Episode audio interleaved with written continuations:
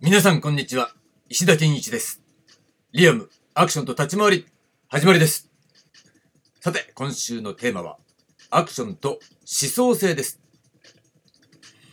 ということで、えー今日のテーマなんですが、今日のテーマね、これは、足りないのは思想性というね、お話になってくるわけなんです。まあ、それはね、もうアクションと思想性っていうぐらいで、まあ、足りないのは思想性なんだ、そうなんだっていうね、えーこと。まあ、それをね、やっぱり思想性と言うかどうか、捉えるかどうか、認識するかどうかっていうことっていうのは、やっぱり個々ね、判断が違ってくるのかもしれないんだけれども、私はやっぱり、うん、足りないのは思想性なんじゃないかなと思ったわけなんですよね。で、何がかっていうと、まあ、平たく言ってしまうと、状況が何でもありかしているというような印象が強いわけですね。これはもちろんアクションの表現に関する部分ね。で、その何でもありかがいいか悪いかって言ったら、うーん、悪い面の方が多いんじゃないかなというふうに私は考えています。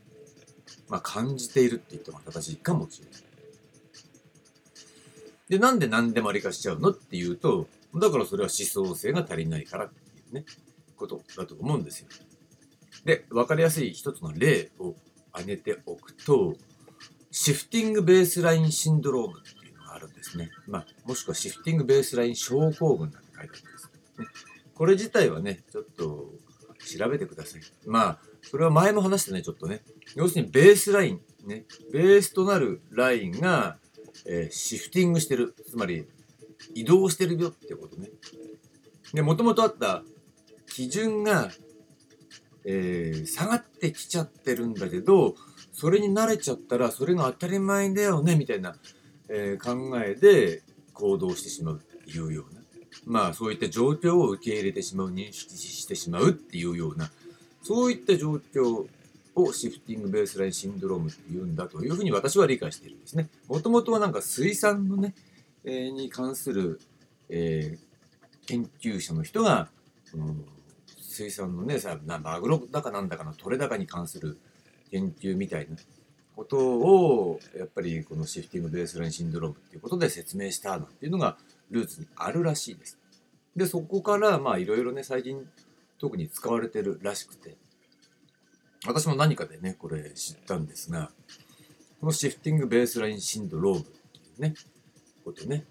だからアクションの、えー状況なんかでも、もう2000年以降ですよ。大体アクション全盛期の、まあ、前も話したプロダクトライフライフサイクルの話ね。うん2000年以前だよね、結局ね。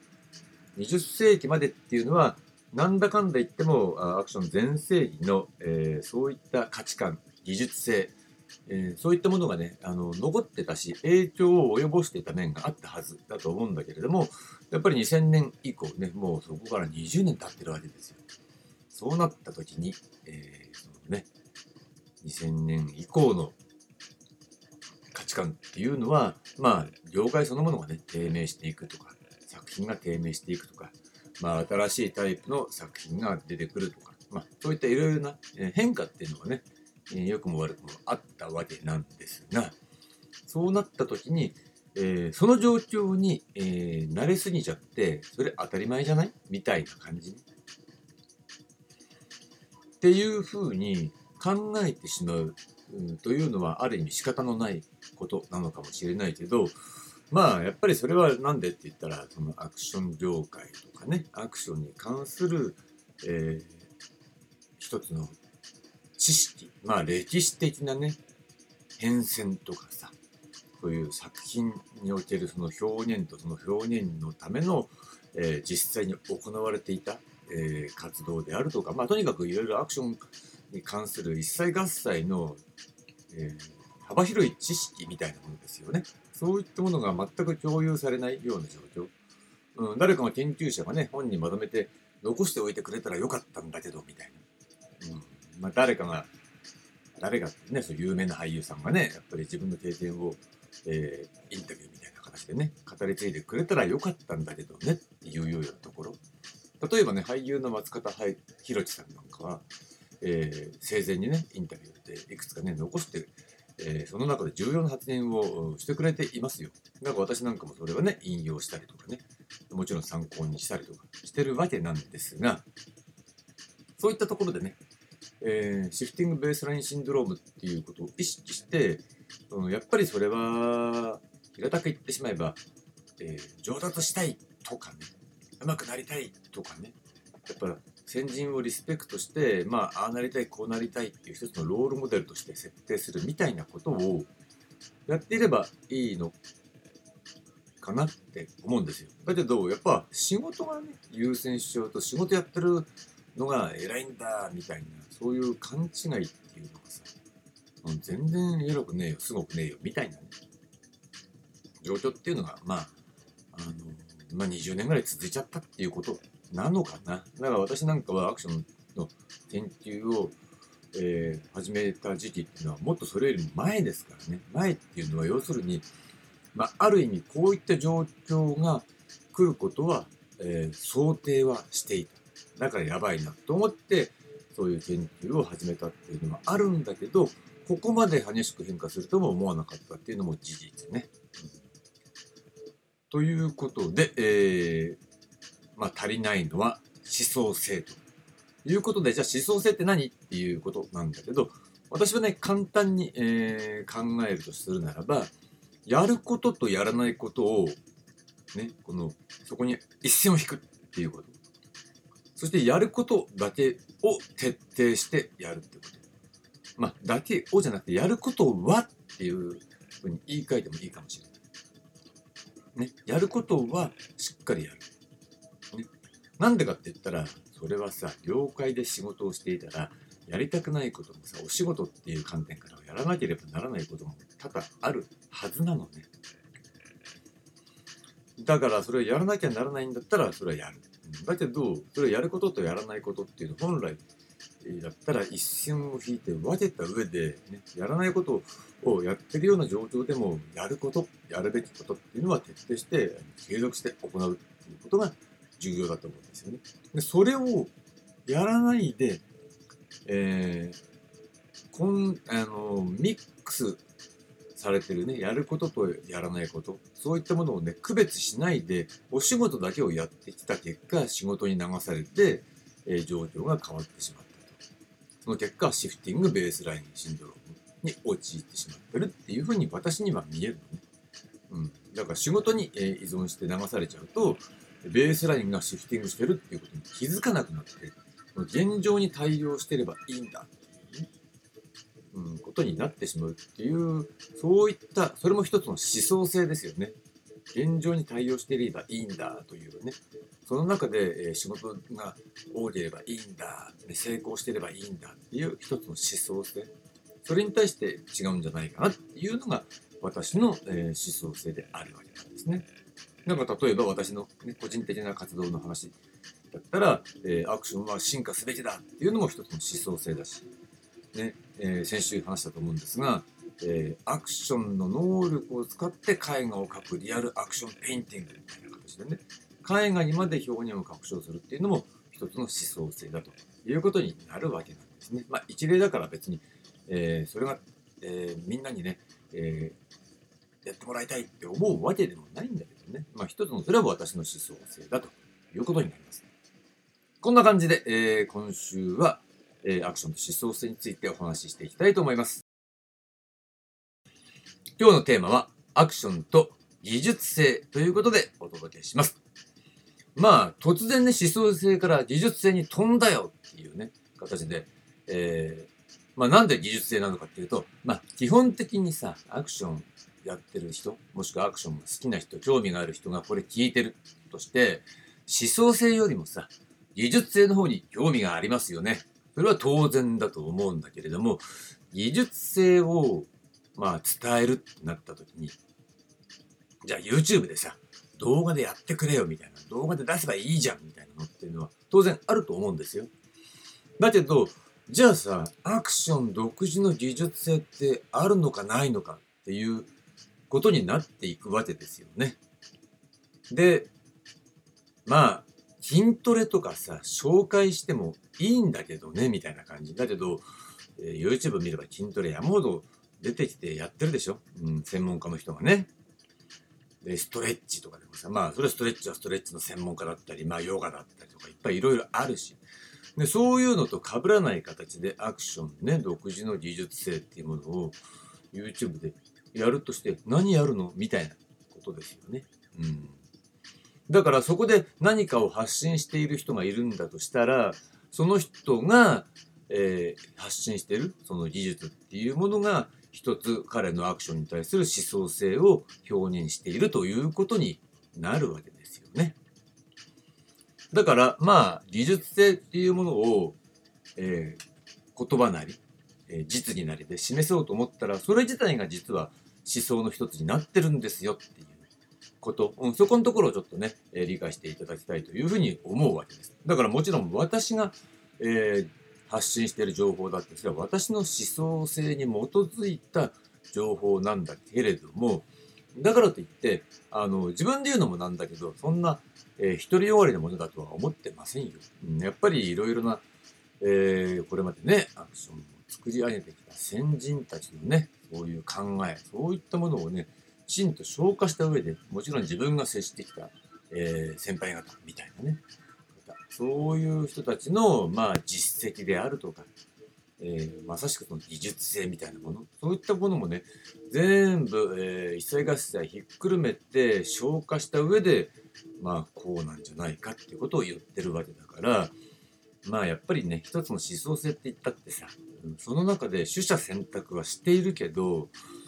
うん、一つベクトルをね、設定するとしたら、やはりアクションがね独自のポジションを獲得してね、えー、独立して、えー、世間一般に認められるっていうとさその認めてもらおうっていうそういう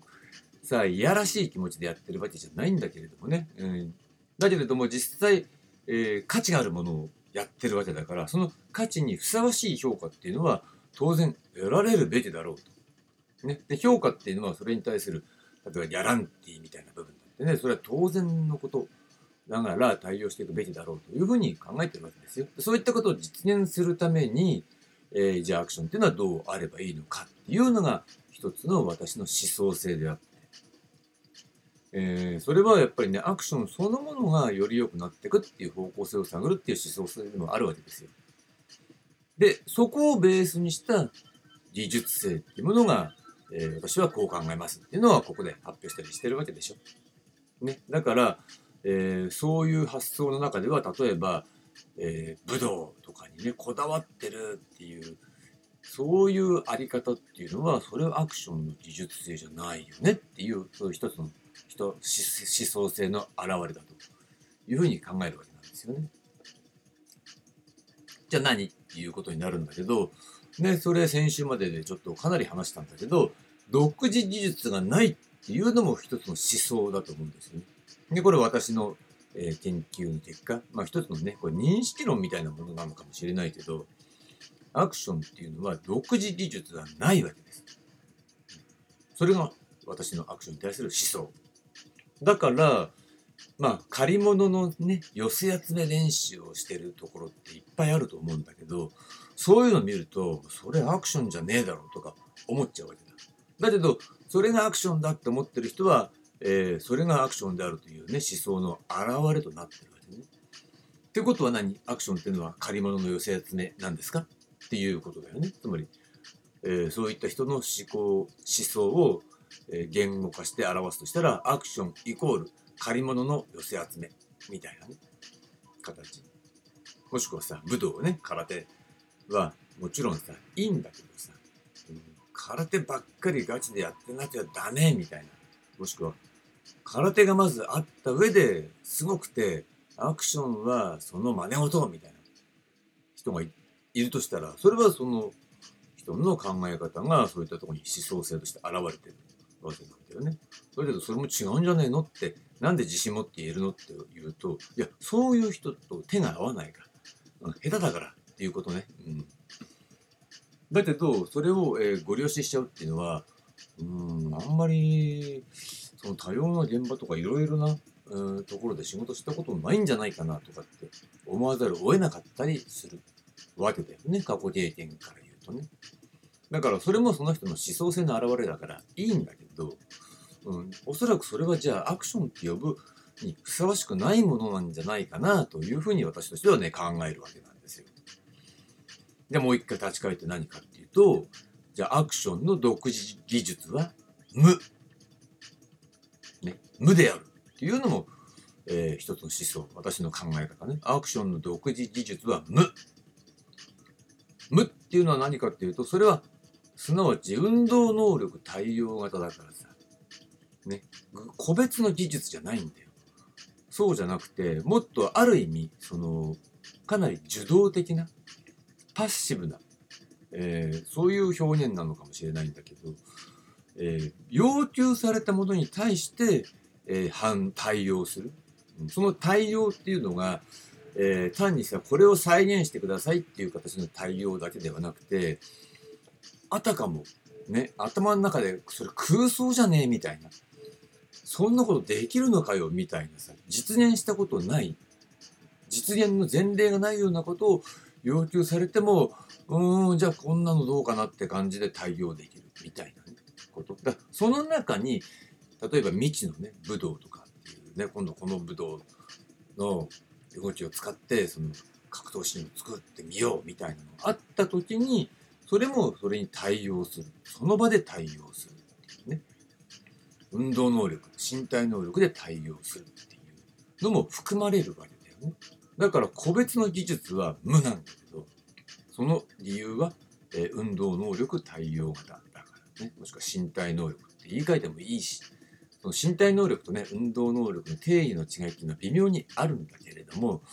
まあ運動能力能力の低い人本当に運動だけっていうのは運動能力だしそこに身体操作の高度差っていうのが加わってより表現の方に、えー、そういったものが表出されるっていうのが身体能力対応型っていうふうに私は考えているね。だから絡みだけが上手い人っていうのは運動能力対応型なんだけど、ね、自分でも主役できますけどっていう人は身体能力対応型とは言えると思う。それも私の思想性ですけどね。だからさ、その個別の技術っていうのは、えー、その場習得、その場表出。これが可能なんです。だから、だから、その場でこうこうこういうのやってくださいって言われたらその場ではなるほどねって覚えてその場でそれを習得してその場で表現するわけ。うん、なんでそんなことが可能なのって言ったら、それは普段から立ち回りなんかやるときにね、その場で振り付けを覚えて、その場で表現するってことをやってるから、その延長で、なんだろう、例えばマーシャルアーツのなんかの流派の方ね、えー、教わったとしても、それを振り付けを覚えるっていうのは、なるほどね、こうやってこうやってこうやるのねって形で覚えて対応しちゃう。まあ、それに対して、えー、ね、本物じゃねえだろうとかクレームつくのかもしれないけどね、それは多分やってる人だけで見てる人あんまり気にしないと思いますよ、みたいな感じ。うん、ましてやそこをリアルに再現するってことに価値があるんだったら、それは時間かけてね、練習すればいいわけで、そこに価値ないんだったらさ、うん、単に面白いだけでいいって言うんだったらさ、別にいちいちやる必要ないじゃんっていうのは、それはあのお仕事のさ、都合だから、それはしょうがないよね。そこにケチつける人は、それ仕事の、えー、あり方、撮影とかさそういったことの状況現状を知らない人すなわち素人だから、えー、聞く耳持ちませんってことになっちゃうわけなんだよね。だからまあそういうのとはい、ね、別で置いとくとしてもやっぱりアクションの独自技術は無である、ね、すなわち運動能力対応型ですね。だけどそれは高度か、えー、それとも技術レベル低いのかって言ったら実は高いのね。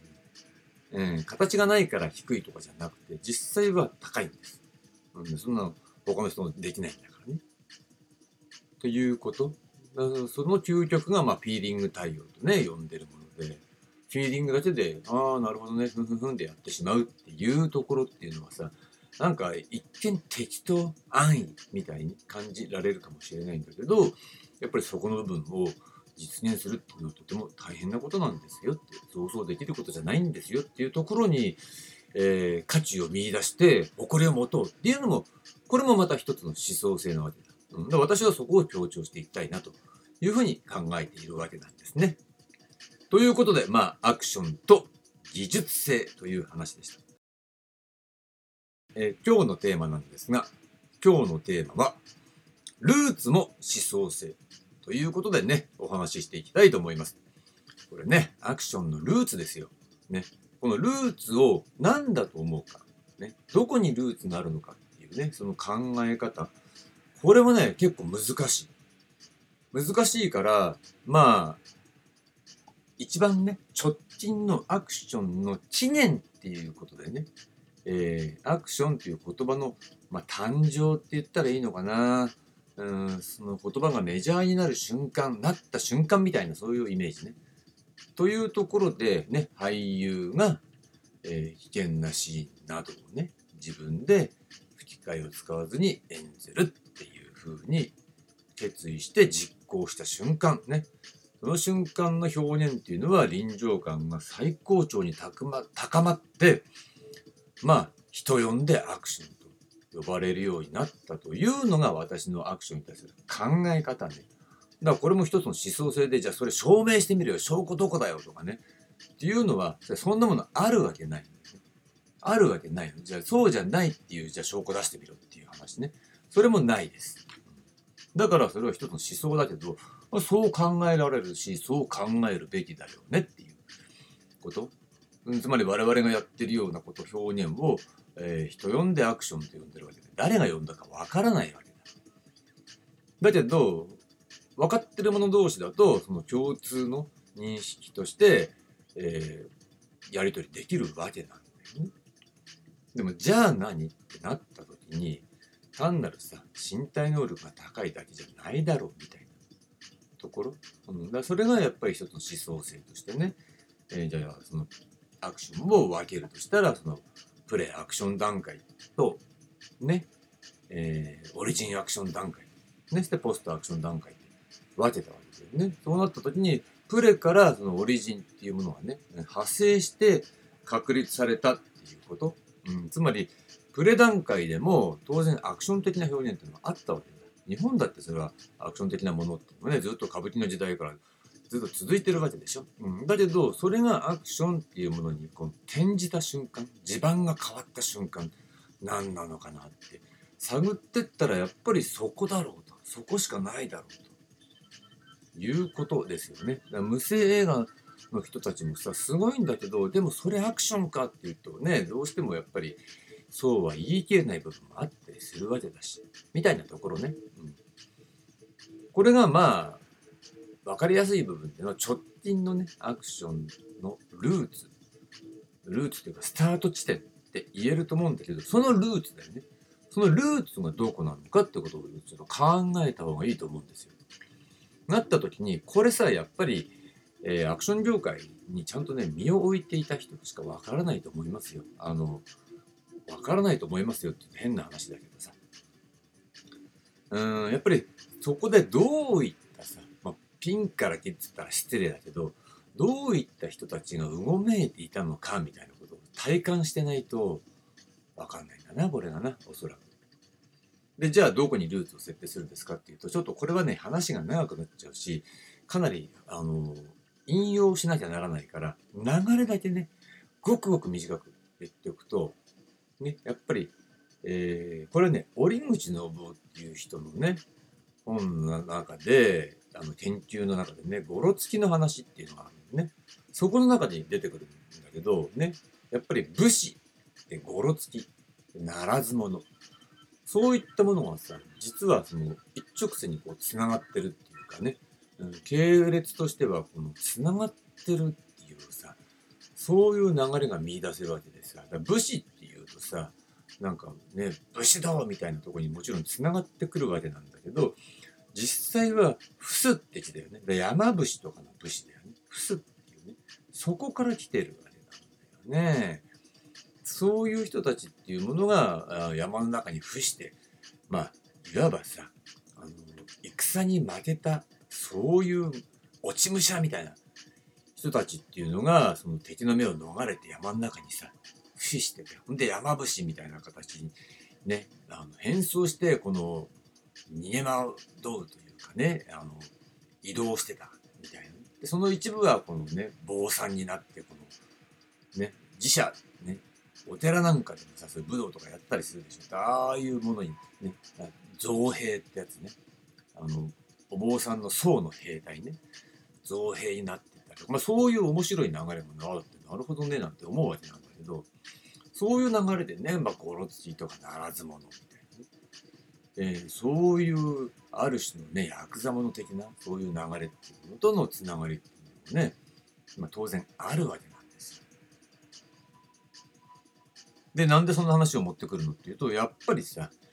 まあ、ならず者っていうのはさ、ならないものって、だからまともな仕事に就かない人みたいなイメージね。ならずってのはならないっていう意味でしょ。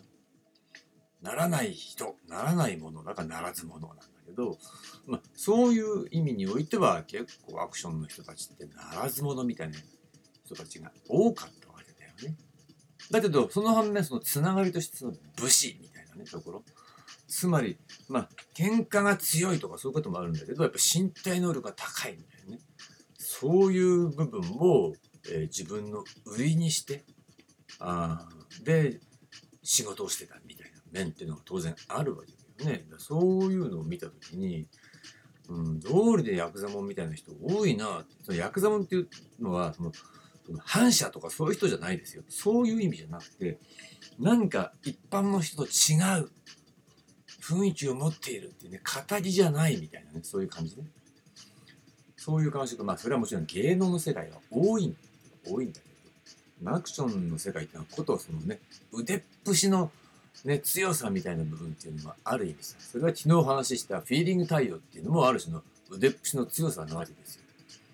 だよね。だってその場でパッて提示されてできるできないってはっきりしてるでしょ。できなかったらなんだこいつできねえのかって舐められちゃうわけだから、うん、そこでパッとできなくてもできますって言ってやってしまう、うん、そういう勢いみたいなねそういうのも一つのアクション的な腕っぷしの強さなんですよ決して喧嘩が強いとかさ喧嘩っ早いとかそういうことだけじゃないのねもちろんそういう面もあのある種含んでるって部分はあるんだけれどもその良し悪しを言ってるわけじゃなくていいか悪いかじゃないんですよまあそういう文化があるわけでさやっぱ最近はさなんかそういったもともとの文化的なルーツみたいなものをさある種否定するみたいなね思想があそれこそね思想性だよねあるんだけどそれはねはっきり言って間違ってますよ。うん、それ歴史改変主義みたいな方向だよねそれじゃね。っていうことだからまあそれは置いとくとしても、まあ、そういうねまあいわばならず者それしか、えー、要するにアクションっていうのはアクションやるしか脳のない人がやってることみたいな雰囲気があったわけね。もともとがね、うん、だからそういう人しかやっちゃいけないんじゃなくてそういう人しか生き残れないいな、うん、そういった面もありましたっていうこと。そういったとこにルーツがあるものなんだよね。だけどまあ私なんかだってそういったところに魅力を感じたっていうのは完全にあるわけだ、うん、とても面白い人たちが多かったみたいなね。だからそれは芸能の世界ねどこの分野もそうなのかもしれないんだけれどもことアクションにおいてはね、うん、特にだから私の場合なんかだったら、うん、ブルース・リーに憧れてとかってそういう特に憧れとかなしで入ったからああこの世界面白いなっていう単純なあの興味、うん、そういったもの、えー、でその中の魅力っていうものを、えー、感じてその中にまあ入り込んで溶け込んでいったいねそういう流れがあるんで。だから溶け込めたっていう話はあると思うんですよ。うん、だからそうじゃない方向が、えー、なぜかアクション業界の中でも生まれてきた時になんかちょっと違うなっていう俺の好きだったアクションの要素がなくなってきたなみたいな印象があったのかもしれないねそれはね。まあそういったこと、ね、がルーツ、ね、にあるんだというふうに私は考えるわけですね。だから2段階でしょアクションの、えー、誕生みたいなね近代アクションの誕生のきっかけっていうのは俳優が自分で演じるねところにあってそれがまあオリジンアクションなわけなんだけどそのルーツっていうのは遡るとそういう武士殺す気ならず者まで遡れるような流れっていうもののそういったものと様々な共通点があるんだよね人材的にも含めてみたいな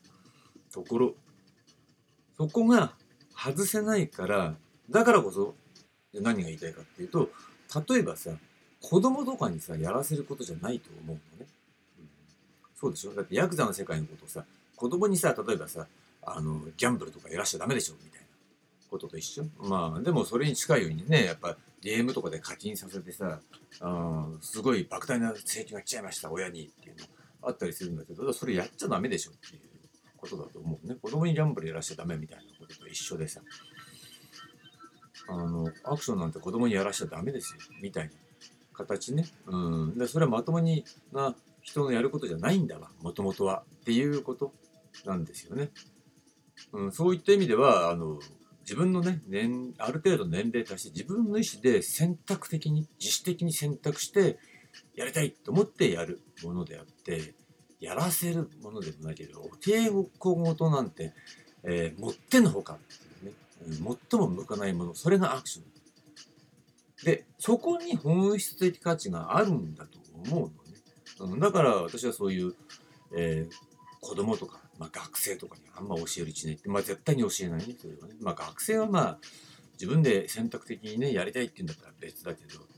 基本的にそれ大人のやることだというふうに考えるわけで、まあ、これも一つの思想性なんだけど、それは、えー、ルーツとしては、えー、遡ることができるんですよというところをね、抑える。そうじゃないと、まさしく、え、シフティングベースラインシンドロームっていうことになっちゃうんだよね。という話でした。ね。これがルーツも思想性ということでしたね。はい、えー、昨日はですね、えー、ルーツも思想性という話をしましたね。なんだって、ルーツっていうものがね、どこにあるのか、どこに設定するのかっていうことをね、きっちり考えることで、え、現在からこの将来ね、未来に至るまでのこの道筋っていうものが、よりしっかりと、えー、するわけですよ。それはまあ例えるならね、例えば現在っていうとこに点を打ったときに、ルーツっていうものを正確に、なおかつ、えー、より、えー、古いもの、より遠くにルーツっていうものを設定すればするほど、その点と点を結んだね、えー、その先にある未来っていうものが、より、えー、正確にまっすぐこうね、えー、直線を引くことができるということになると思うんですよね。そこが曖昧だと、現時点もあやふやなのに、ルーツもあやふやだったりすると、この直線を描こうと思っても、その線自体がね、未来に向けて描くべき直線が、えー、揺らいでしまいますよね。非常に不正確になる。曖昧になってしまう。そういったことがあるわけなんですよ。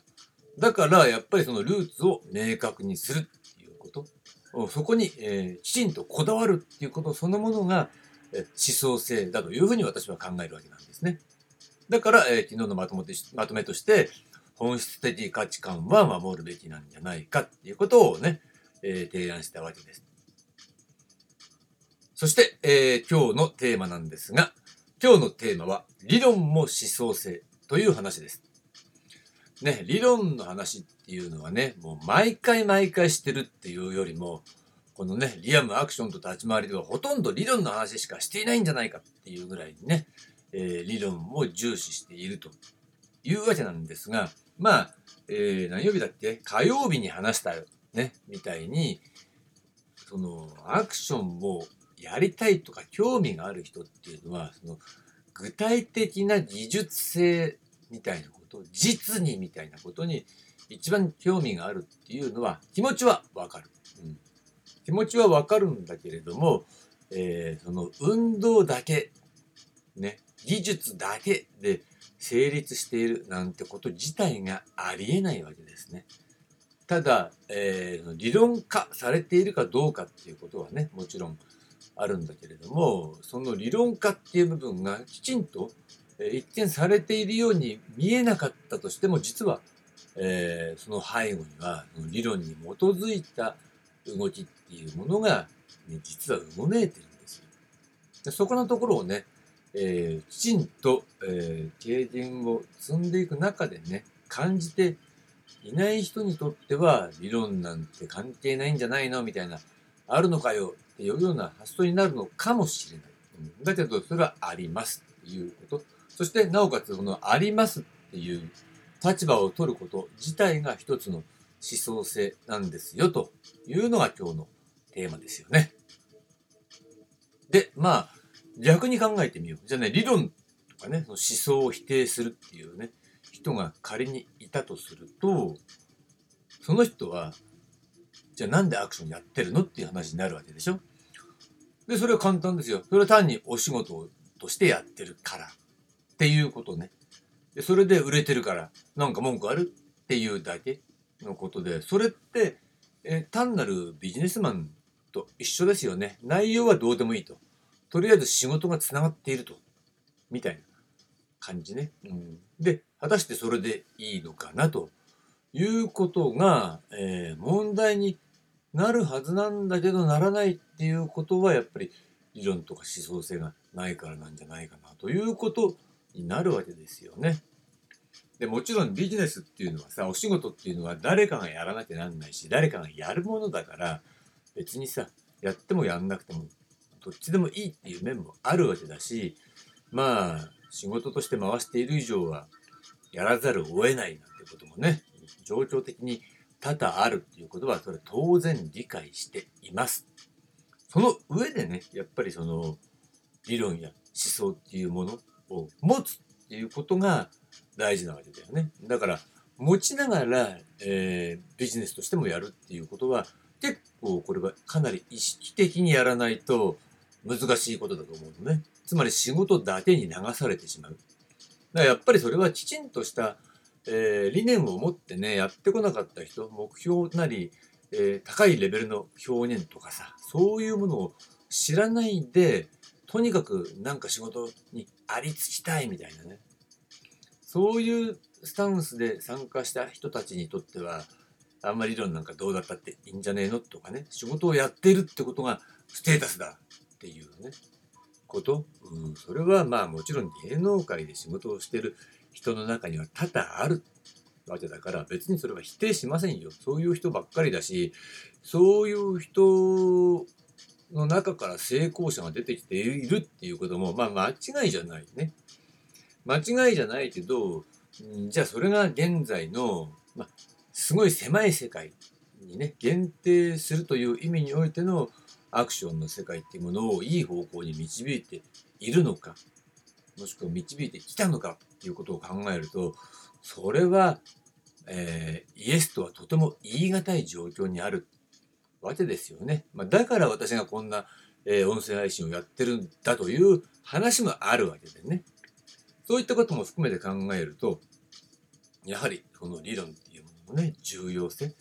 えー、だ理論に対するその思考の軸をどこに設定するのかっていうことが一つのね、あの思想性でもあるわけです。うん、だから、まあ、うちに秘めてるんですよっていうのはいいけどさ、うん、別にいいんだけど、うちに秘めてたらそれできねえだろっていうようなことをやってるっていう状況もあるわけだからね。うん、だからそこのところっていうのは、えー、各人がきちんと、えー、考えるべきポイントなんだというふうに考えているわけなんです。ね。そうなった時にやっぱり理論がないってことはじゃあ思想もないんだっていうことにつながっちゃうわけですからね。で、じゃあなんでそこまでして理論にこだわるのかっていう話になってくるわけなんですが、要するにね、一言で言ってしまえば、理論がないと得られないものっていうのがあるわけなんですね。で、それはいろいろあるんだけど、とりあえず、えー、重要なものから3つぐらい挙げておくことにします。ね。でまず1番目。1番目は、これ、独自性ですよね。アクションの独自性。アクションが他の分野の表現だったり、えー、演劇そういったものとどう違うのかっていう独自性ですよね。もっと言えば、じゃあ日本のアクションと、まあ、香港のアクションとアメリカのアクションとどう違うのみたいなところね。同じでいいのかダメなのかって言ったらダメってことはないけど同じのわけはないわけだ。共通する部分はあってその相互交通できるっていう部分はそれはあのコミュニケーションの問題だからそれはできる。だけれど独自性で考えたら日本には圧倒的な独自性があるわけでそれ全部同じですよとか、えー、なんだろうね香港のやり方が正しいからそれ一色に染まんなきゃダメだとかねハリウッドのやり方が正しいからそこに適応しなきゃダメだみたいなのっていうのはそれはグローバリストの思考だからそれこそやばいですよっていう話なわけねだからそういったものはある意味、え、思想性に関わってくる問題になるわけなんですよね。だから、えー、理論がないと独自性っていうものは得られないと。いうことで、まあ、2番目ね。2番目は最高のパフォーマンス。つまり、えー、私がね、えー、このリアムアクションと立ち回りで発表しているような理論っていうものを、えー、ベースにして考えているのは何でかって言ったらそれは簡単ですよ。最高のパフォーマンスを追求するため、ね、自分自身でも最高のパフォーマンスを、えー、体現したいというふうに考えているわけだからこの最高のパフォーマンスを得るためにはどうすればいいのかってことはそれは理論的に考えないとやみくもに練習してもそこに到達できるわけないのね。うん、例えばブルース・リーがジークンドを作ったからジークンドをやればブルース・リーのパフォーマンスに到達できるかどうかは定かじゃありませんよ。ね、動きはできてもさ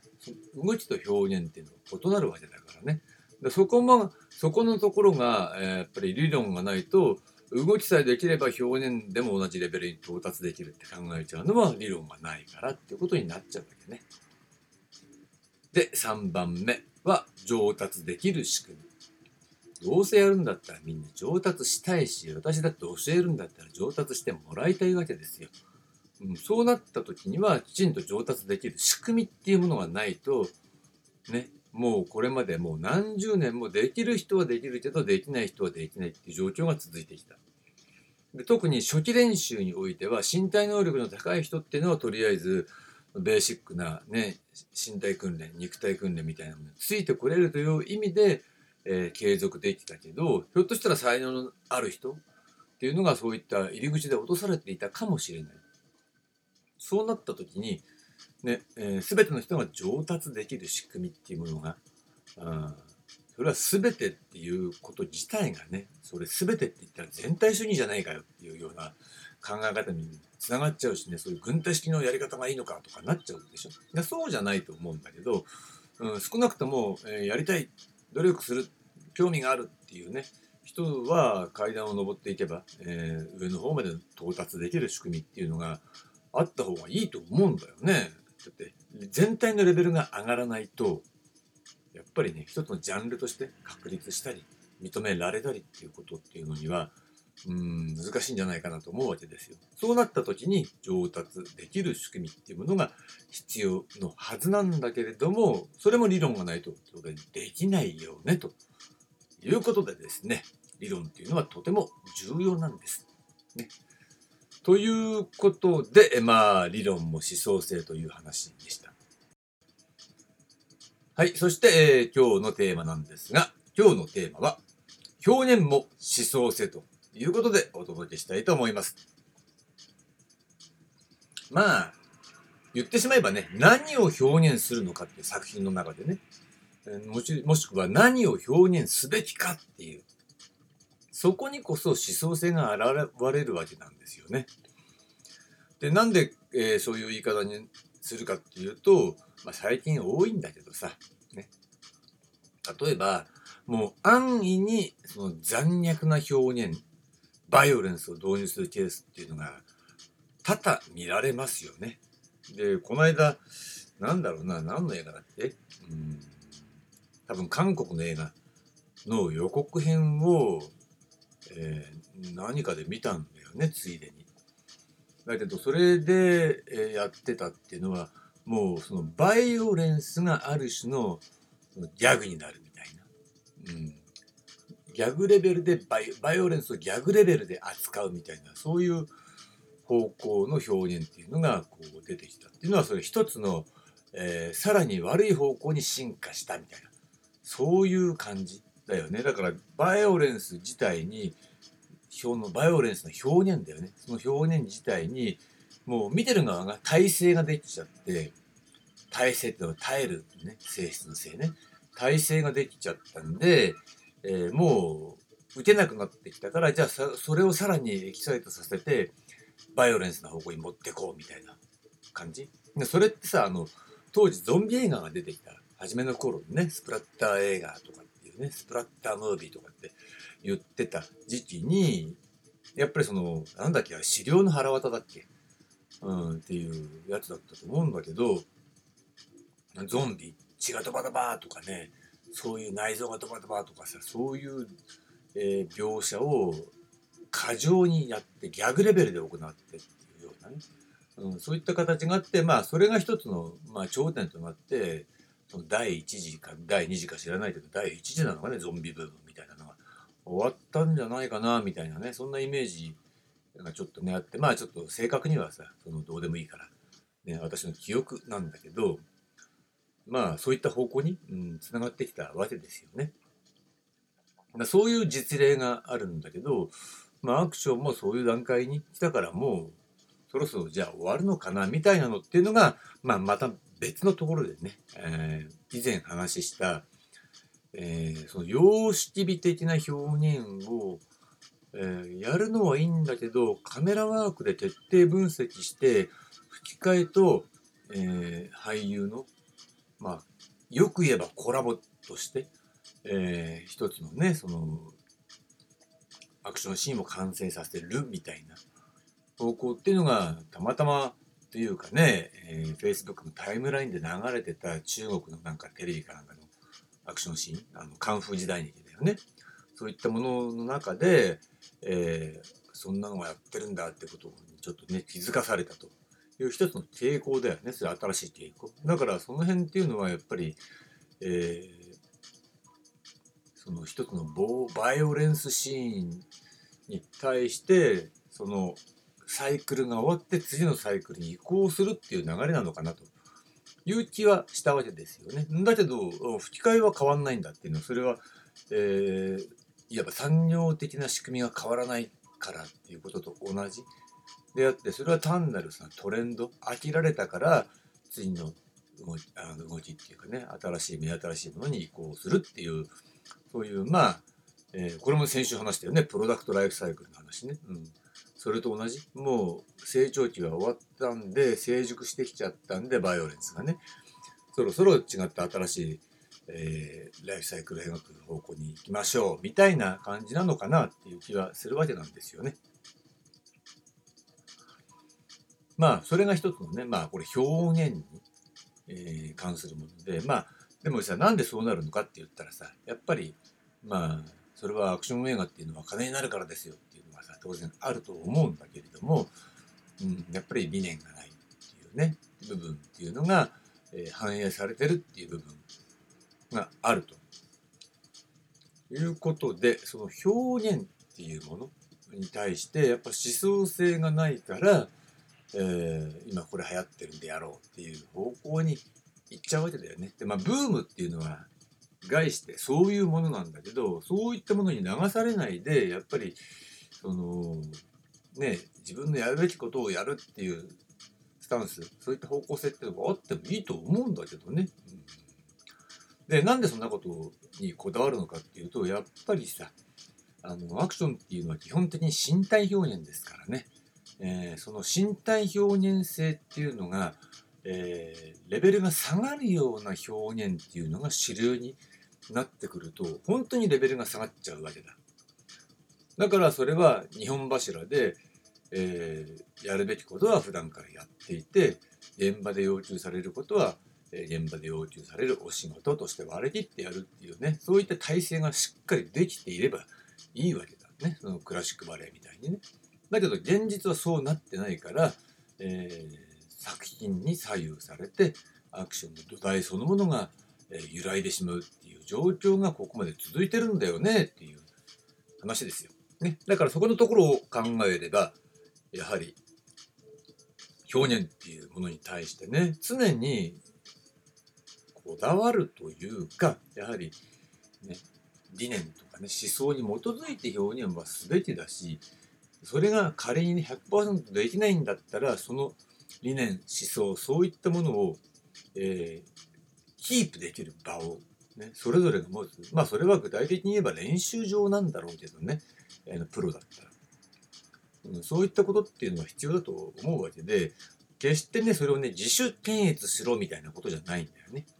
うん、そうじゃない。それは全く違うと思うし、ね、バイオレンス表現って言えばね、元祖はやっぱり黒沢映画ですよ。だけど、やっぱりその、ね、用心棒とか椿三十郎でね、えー、あの、ぶった切れた腕をね、あの、犬が加えていくみたいな冒頭シーンでしょ？用心棒のね。で、椿三十郎だったらやっぱり、ね、頸動脈から血がドバーみたいなね。そういった表現をやってきたんだけど、やっぱりそれで残酷時代劇が流行っちゃって、黒沢監督はまずいなと。これは自分にも責任の一端があるなと思って、ヒューマンな時代劇を撮ろうと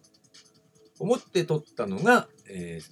白黒作品では最後となった赤ひねっていうね、作品なわけですよ。そういうふうに繋がってるのね。うん、だからそれをやっぱりさ、考えてるから、えー、最終的に、えー、赤ひねに到達したと。いうことになるわけでさ、うん、単に、えー、用心棒が打てたから、ね、じゃあ椿三十郎でって、椿三十郎だって、最初は、あの、ね、三十郎シリーズとしてやろうとしたわけじゃなかったんだからね。だけど、用心棒がヒットしたからさ、多分、確か東宝からね、やってくれって言われて、それで、でしょうがねって言うんで、椿三十郎でね、三十郎シリーズに、え、しちゃったわけで話をね、書き換えたっていうか。まあ、そんな仕組みが、あの、裏があったわけですよ。だいいんだけどさ、それはさ。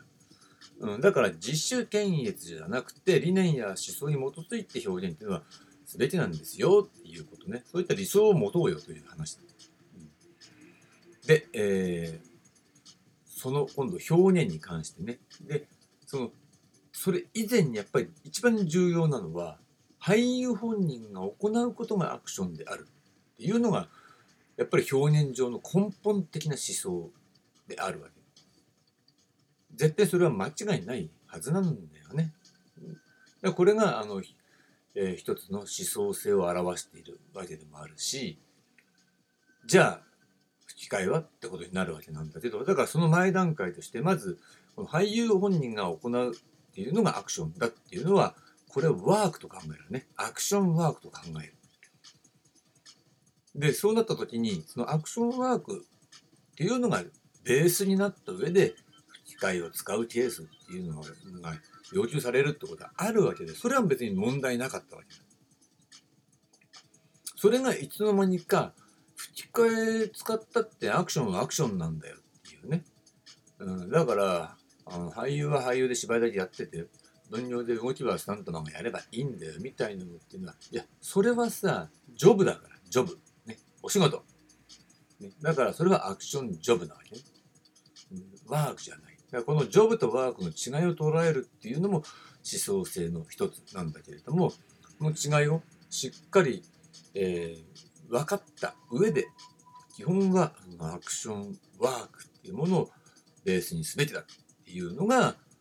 あの、これは一つの表現も思想性ということにつながっていくのね。